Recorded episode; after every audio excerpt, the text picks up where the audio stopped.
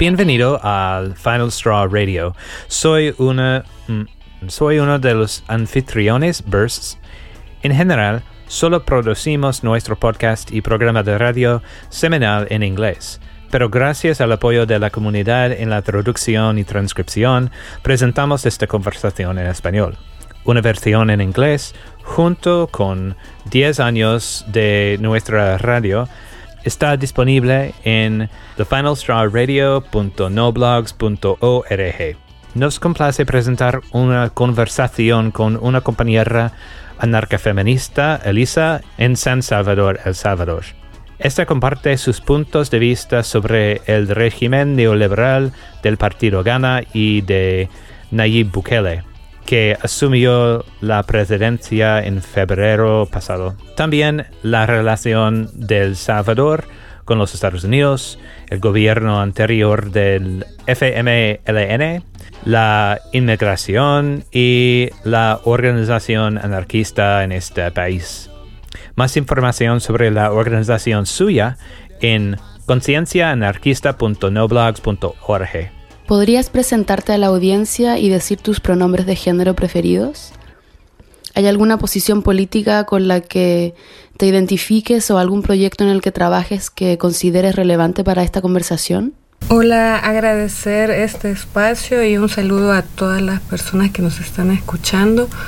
Eh, mi nombre es Elisa, eh, soy del Salvador, mi pronombre preferido de género es ella y pues me identifico como anarcofeminista. Estoy en proyectos como un colectivo, agrupación conciencia anarquista y también la colectiva Ni Una Menos El Salvador.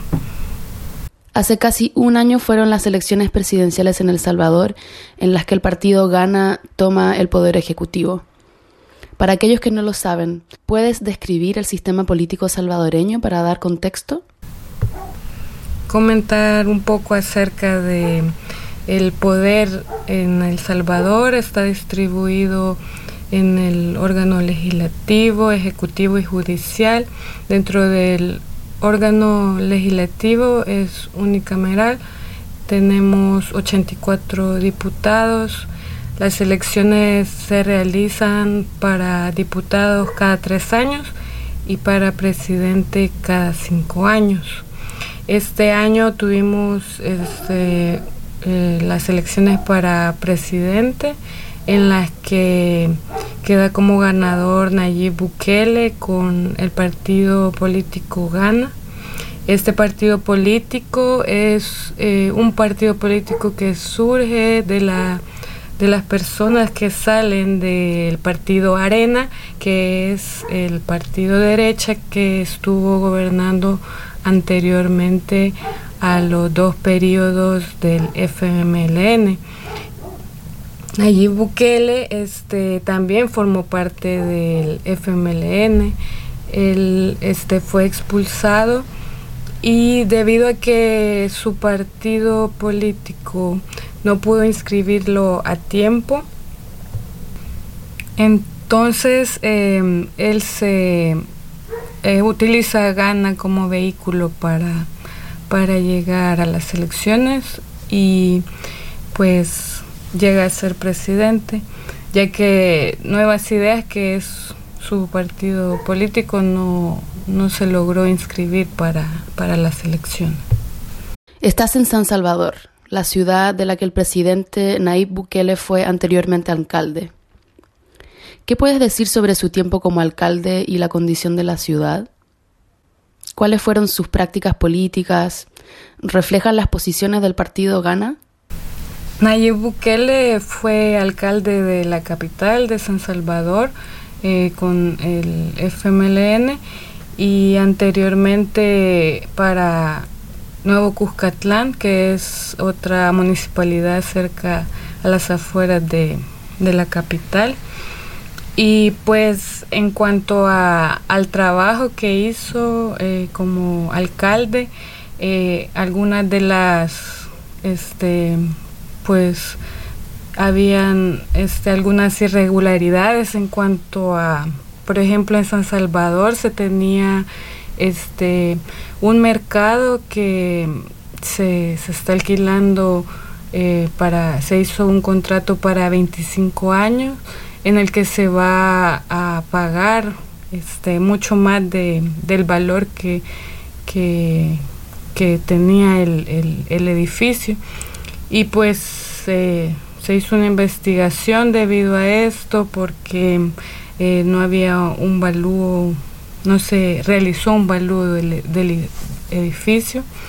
Y pues este en cuanto a otras este otras cosas el, el mercado pues lo que buscaba es como muchos de los vendedores y vendedoras ambulantes que hay en el centro histórico de San Salvador tienen sus ventas en, en la calle, lo que hace pues muy difícil el, el tráfico y era como reubicar a esas personas en, en el mercado, pero tampoco es tan grande como para que tenga la capacidad para albergar a, a muchas de, esas ventas.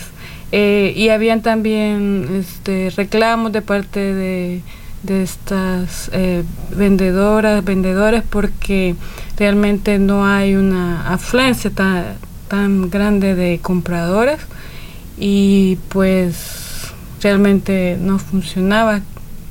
Y otra de las cosas eh, que pues ha hecho es eh, más que todo a nivel estético. Eh, la recuperación del centro histórico con apoyo de cooperación española, también cooperación de Estados Unidos que ha invertido en la remodelación de un parque, un gran parque que está en, la capital, cerca del centro histórico, que es el Parque Cuscatlán, pero es entregar también a, a fundaciones este, la administración de este parque, es decir, un poco cómo es ir privatizando, ¿verdad? Estos espacios que pues son públicos y que son tan necesarios para, para el esparcimiento. En cuanto a lo de las ventas ambulantes, también eh, eh, se han dado pues varios casos eh, que han sido públicos en los que se han encontrado a, varios políticos que han tenido reuniones con las pandillas y eh, en las anteriores administraciones de, la capital eh, siempre ha sido como uno de los puntos difíciles lograr como desplazar o eh, recolocar a, esas ventas en otros lugares. Hay una gran presencia de pandillas, es decir, el centro histórico está eh, controlado por las pandillas están pues este según las zonas hay hay zonas ya específicas de, de cada pandilla. Entonces al igual que estos casos que se han dado que se han, que han salido a la luz pública de estas negociaciones que se han dado para apoyo en las elecciones entonces también se presume que como es posible que allí Bukele haya logrado hacer un poco de, este reordenamiento, si se, si se supone que debe haber tenido algún tipo de negociación también con las pandillas. O también este en cuanto a cuando fue alcalde de Nuevo Cuscatlán, como mencionaba que es una zona que está ya a las afueras de la capital y se vio cómo hizo, eh, permitió, ¿verdad? Porque hay mucha, esa parte, hay muchas empresas, hay, hay también un nivel, este, las personas que viven ahí tienen un nivel económico mayor y cómo se vio cómo benefició a empresas, este, porque Ahí se han dado muchos permisos ambientales para realizar este, residenciales nuevas, se, ha deforestado bastante esa parte que anteriormente conservaba bastante vegetación, que era cuando uno este, sale ahí porque sale, es la carretera que va hacia el puerto de la libertad, entonces era una zona pues con bastante vegetación y se, se vio cómo facilitó a las empresas este permisos ambientales para, para construcción. Como parte de integrante de, del partido Gana, creo que sí tiene pues este posiciones similares al, partido que, que como decía surge del partido Arena y que vemos como pues ha estado siempre en beneficio de, empresas, de empresarios. Él también, Nayib Bukele, eh, viene de, una familia de empresarios. Eh, entonces creo que sí es similar su posición a la del partido. ¿Cómo ha afectado Ghana la red de seguridad social y la capacidad de respuesta democrática del gobierno desde que asumió el poder? El gobierno eh, de Nayib Bukele empieza, eh, toma posesión en, junio y vemos como en estos seis meses ha pues eh, endeudado más al país con préstamos, ah, ahorita van con dos mil millones y, y pues este vemos que se ha invertido más que todo en el plan de control territorial que es el plan que está implementando en el tema de seguridad eh, contra las pandillas. Vemos cómo se ha militarizado las calles eh, han salido pues más militares a las calles em, hay este en conjunto se hacen patrullajes de, la policía y, el ejército pero sí eh, han salido eh, más este militares a las calles hasta mm, agosto de, de este año habían 7000 300 eh, efectivos militares en las calles y se pretendía llegar a incluir 3.000 más hasta enero de, este próximo año. También en julio se tuvo una visita de la Guardia Nacional de, de Massachusetts en la que se pretende tener este pues acercamientos y tipo de, relación para apoyo en, este plan de control territorial. Y también estaban haciendo como esta visita porque se pretende tener una base de operaciones en el 2021 con respecto siempre a este apoyo que, que se le daría al, al ejército en, el plan de seguridad. Se ha visto como esta, este plan de control territorial pues no, no está funcionando a pesar de que pues el presidente dice que, que, han disminuido los homicidios, pero en realidad están aumentando las desapariciones también. Eh, se, se habla de que se están encubriendo algunas cifras. También, eh, pues, con los gobiernos anteriores en los que se tenía eh, también este, la presencia del ejército en las calles, pues hay investigaciones periodísticas, investigaciones también de instituciones de derechos humanos en las que se ven las violaciones este, que han ocurrido, también asesinatos extrajudiciales eh, por parte de la policía y del ejército.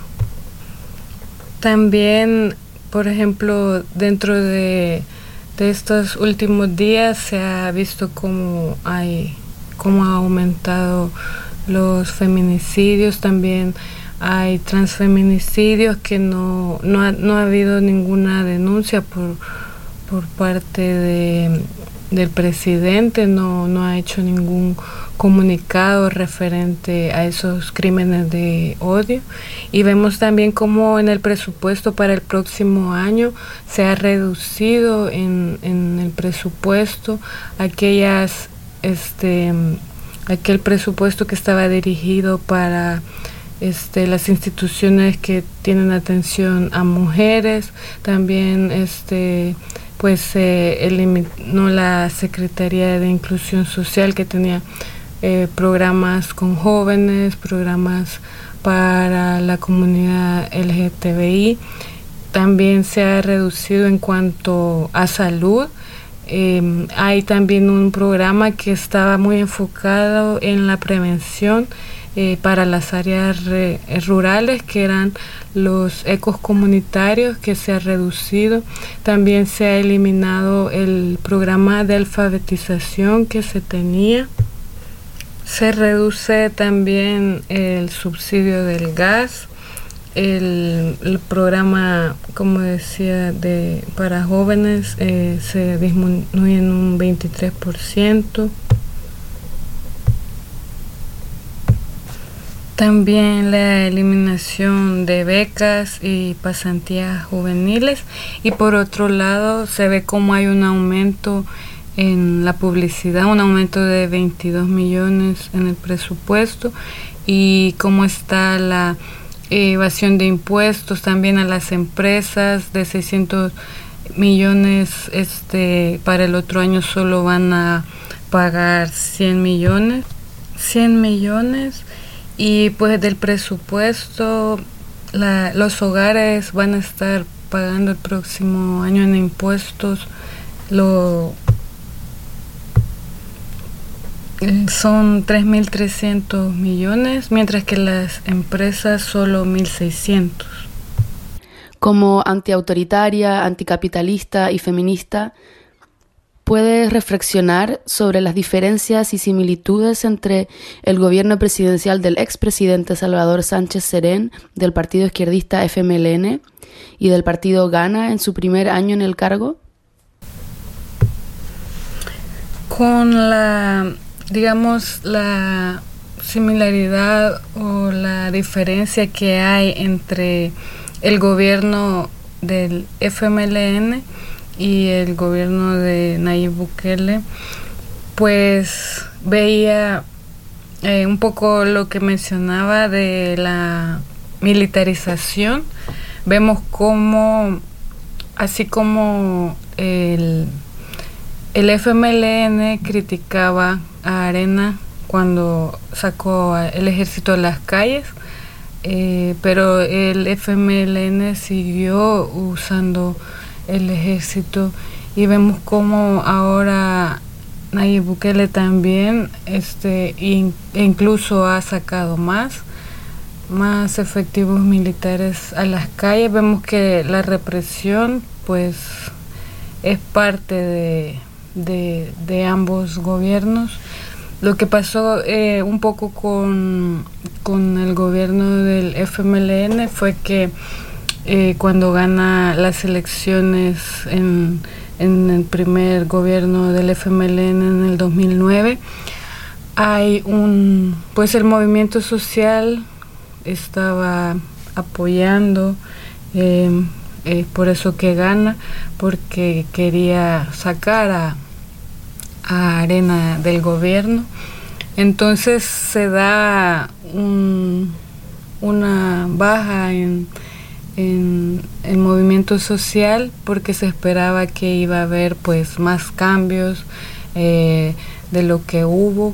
Eh, se esperaba ah, mucho más de, estos dos gobiernos del FMLN eh, sí hubo algunas este, mejoras en cuanto a los programas sociales en cuanto por ejemplo educación se implementa la lo del uniforme escolar que eh, sirve para pues las escuelas públicas que los estudiantes las estudiantes puedan eh, tener este uniforme que, que utilizan que antes pues era parte del gasto que tenía que tener las familias también eh, la parte de, de una merienda que le le llaman vaso de leche, pero se les da como una merienda, una comida. En la escuela, entonces esas, eh, también en cuanto a, a, la salud se tiene un poco, eh, también se elimina eh, cobros que, que anteriormente se hacían eh, para acceder a, los hospitales públicos, también en las escuelas se daba eh, una cuota, tenían que pagar, que se eliminó esa parte. Eh, en la parte de pues de, educación, la, la, parte de la del programa de alfabetización que ahora con Nayib Bukele se elimina esto también en la parte de, de los paquetes agrícolas, este lo que se empezó a hacer con el gobierno del FMLN es comprar a cooperativas este la semilla porque también acá hay un hay un monopolio de, de la semilla hay este eh, el dueño este un expresidente eh, de, pues de, la semilla y todos los insumos agrícolas que, entran, pues él tiene ahí su, su empresa, ¿verdad? Que hace, que hace esto. Entonces, eh, con Nayib se, se han eliminado algunos de, de estos paquetes agrícolas, pero con el FMLN se ve como no se busca romper, ¿verdad? Con, con este sistema neoliberal, sino que pues es seguir ese, ese mismo patrón. Em, estaba pues debido a esto un disgusto de de la población porque se esperaban cambios mayores a nivel social.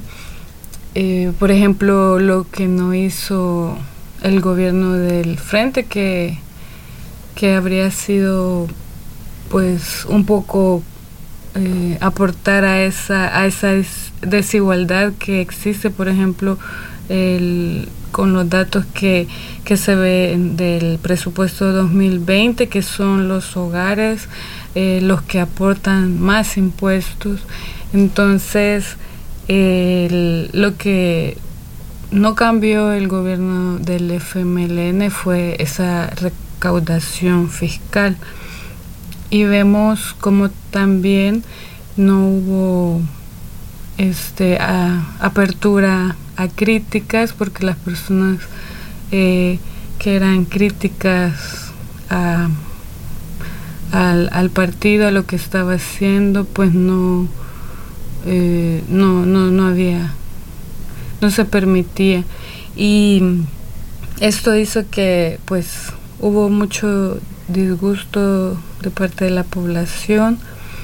Eh, no, las bases, las bases, este, de fueron olvidadas, esas poblaciones más necesitadas solo, como la mayoría de partidos políticos, solo se buscaban para, para las elecciones, para, para que dieran un voto, pero realmente no hubo un interés de, de organizar, de organizar a las personas, de de que sean más, más independientes.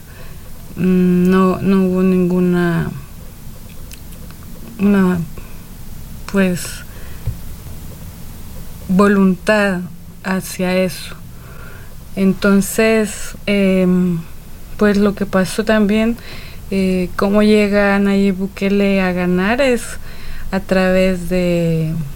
Tiene una gran presencia a nivel de redes sociales y vemos como por eso en, en el presupuesto tiene una, un aumento porque se ha movido bastante con, con publicidad.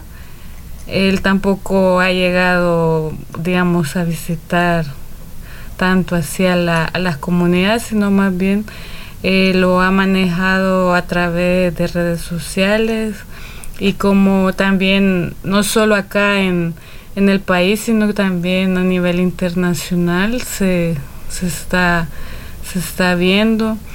Eh, no todas las personas, digamos, las personas que lo siguen son personas reales porque también se veía como eh, se han hecho perfiles falsos para tener también eh, posicionado ahí este como la opinión pública entonces en realidad eh, no es tan tan real pero sí hay muchas personas que, que lo siguen apoyando pero vemos como toda esta parte quizás que había un poco de avance en, en cuanto a, lo social, eh, pues se ha venido dando un, retroceso. El gobierno de Bukele ha establecido una relación con la administración de Trump en los Estados Unidos, al menos en lo que respecta a inmigración. ¿Puede describir la relación entre los dos países y el supuesto tercer país seguro, entre comillas? Con las relaciones que hay con Estados Unidos, ya hablaba un poco de cómo hay apoyo militar en las visitas que se ha dado, pues lo, ha, llamado Nayib su amigo, que, que también que, que es un presidente muy cool, a pesar de cómo se ha referido Trump a, a nuestros países.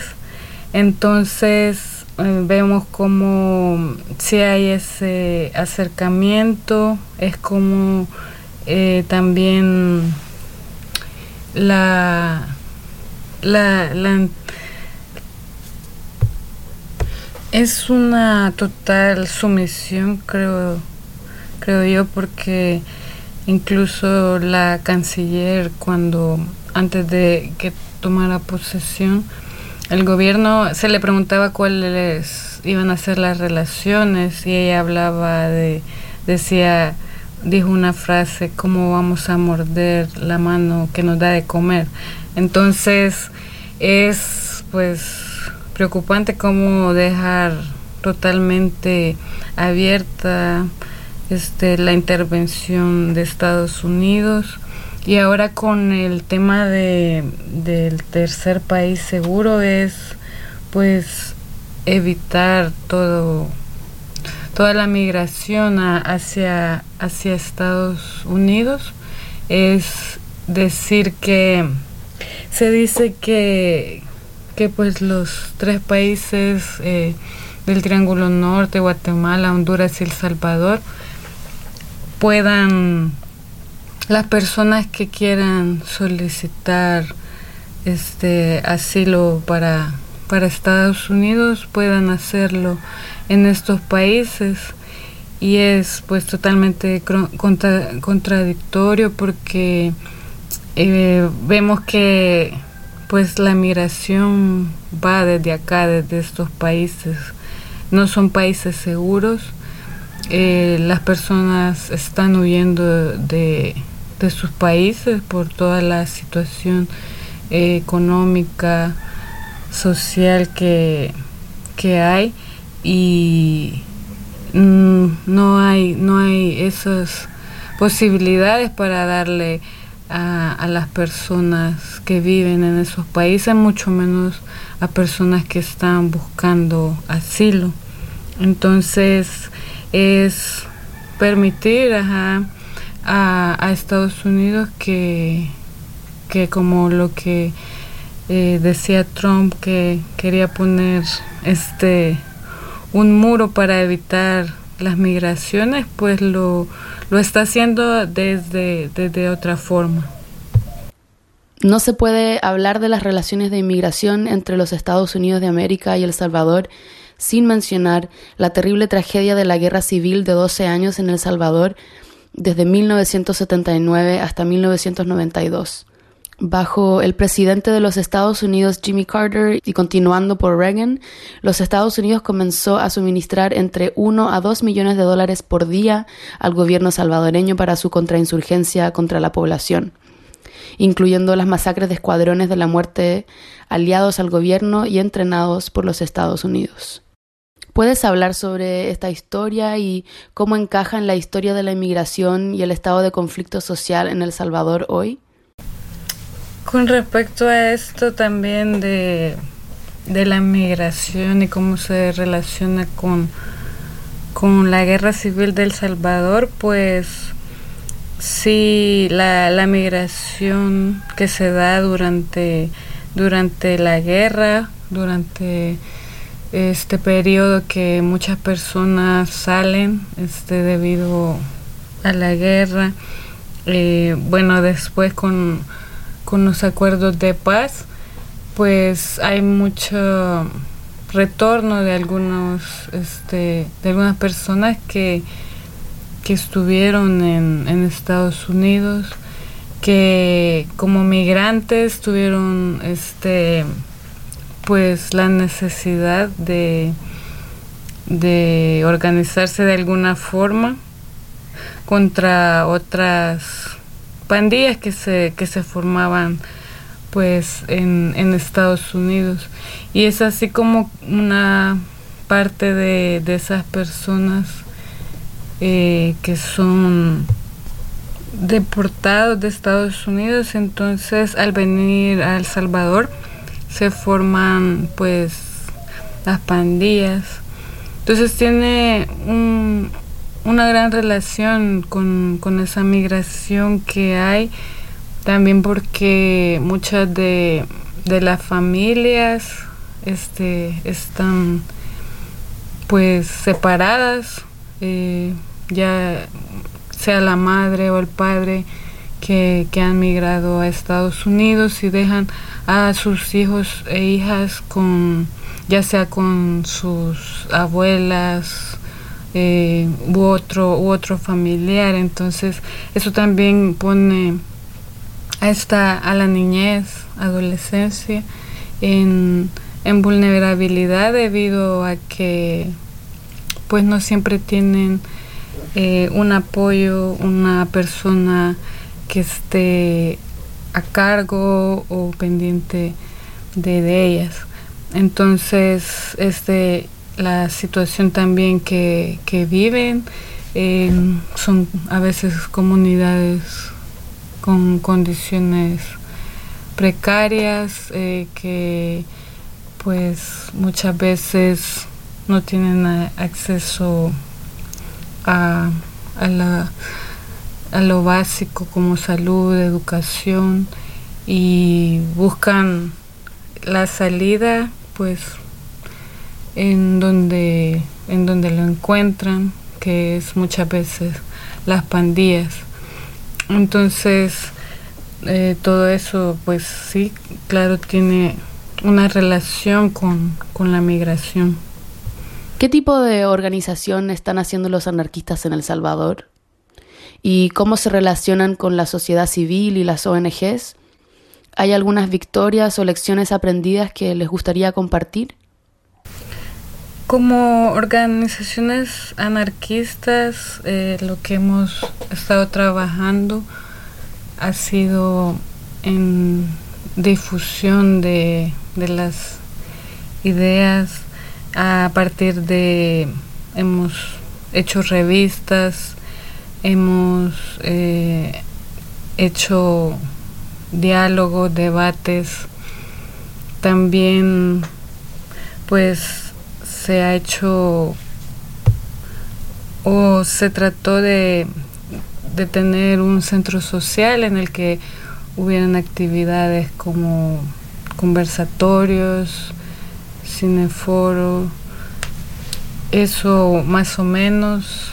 Hay eh, organizaciones también, no solo en la capital, sino también en la zona de, oriente y de, de, occidente del país. Han existido algunos, algunos grupos y pues pienso que la parte de, del conocimiento, de ese compartir conocimiento se, se ha estado dando, pero eh, más que todo lo bueno muchos han estado relacionados con, con la universidad por ser por ser estudiantes o por haber eh, salido de, de ahí pero se ha quedado un poco, sí como no ha llegado también por ser eh, un número pequeño de, de personas las, las que estamos organizadas, em, no ha llegado a un grupo mayor de, de personas. Entonces pienso que se necesita un mayor acercamiento a comunidades, un mayor acercamiento a una mayor parte de la población, a una población también que, que tenga quizás este un de que sea un poco más eh, un conocimiento, a través de un conocimiento popular para acercarnos también a personas que no necesariamente hayan tenido una, una educación este más universitaria y un poco llevarlo más a la práctica también que se ha hecho bastante sobre debates sobre sobre conocimiento, pero sí este, falta más ponerlo en práctica. Y con respecto a, a las organizaciones no gubernamentales, pues eh, los esfuerzos que hemos hecho se han hecho eh, autogestionados, eh, a veces con donaciones de hemos tenido donaciones de fuera, digamos, para la parte de, de lo que habíamos tratado de, de hacer un centro social, eh, pero no hemos tenido como, eh, no hemos querido tener como eh, una relación de ya de, de donación con, con ONGs pero por, por otra parte, algunas personas sí trabajamos con ONGs, entonces esa podría ser la relación que, que hay. En el 2015, un artículo en Lipcom anunció la creación de la Federación Anarquista de América Central y el Caribe. ¿Tienen esto en cuenta en la organización en El Salvador? ¿Hay otras relaciones regionales con activistas sobre las que les gustaría compartir? Con la creación de la Federación Anarquista de Centroamérica y el Caribe, así como agrupación Conciencia Anarquista, formamos parte y pues se ha tratado de estar en, en comunicación pero no se ha logrado tener otro encuentro, aunque sí, digamos, se, se sigue teniendo, tratando de tener comunicación, pero aún no se han, no se han logrado hacer algunas actividades en conjunto, está pendiente como de realizar nuevamente el encuentro para ver realmente qué, qué actividades se pueden hacer conjuntamente. Y por último, ¿cómo pueden los oyentes continuar informándose sobre la situación en El Salvador y el trabajo que ustedes y otros camaradas están haciendo? ¿Qué tipo de solidaridad podría ser útil desde el extranjero? Pueden buscar información de agrupación Conciencia Anarquista. Hay una página de Facebook, también hay un blog. Es concienciaanarquista.noblogs.org. También pueden este, buscar a la comuna estudiantil libertaria en Facebook, al colectivo San Jacinto. Y pues pienso que parte de la solidaridad es como eh, visibilizar estas relaciones, ¿verdad?, de interferencia eh, de Estados Unidos con, con El Salvador. Eh, dar este también difusión al, al, material, a la información que de lo que está pasando acá. Entonces, de, de esa forma creo que podrían ser eh, muestras de solidaridad. Y si tienes algo que decirle a la gente salvadoreña en los Estados Unidos que tal vez escuche sobre noticias de su hogar desde fuentes mediocres o malas que quisieran compartir. Y con las personas que pues que siguen, que están viendo las noticias de, de acá del país, les diría que, que pues que no se queden con una sola fuente porque como les decía el gobierno se está vendiendo muy bien hacia afuera pero las cosas que están pasando pues eh, no, no se ven bien entonces les sugeriría que pues que no se queden con una sola fuente que busquen otras fuentes de información para tener más material y que se enteren de lo que está pasando. Eso sería más que todo y muchas gracias por escucharnos.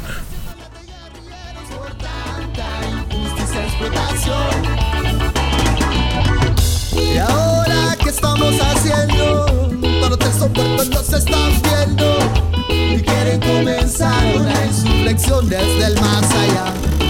Y ahora, ¿y qué estamos haciendo? Todos esos muertos nos están viendo y quieren comenzar una insurrección desde el más allá.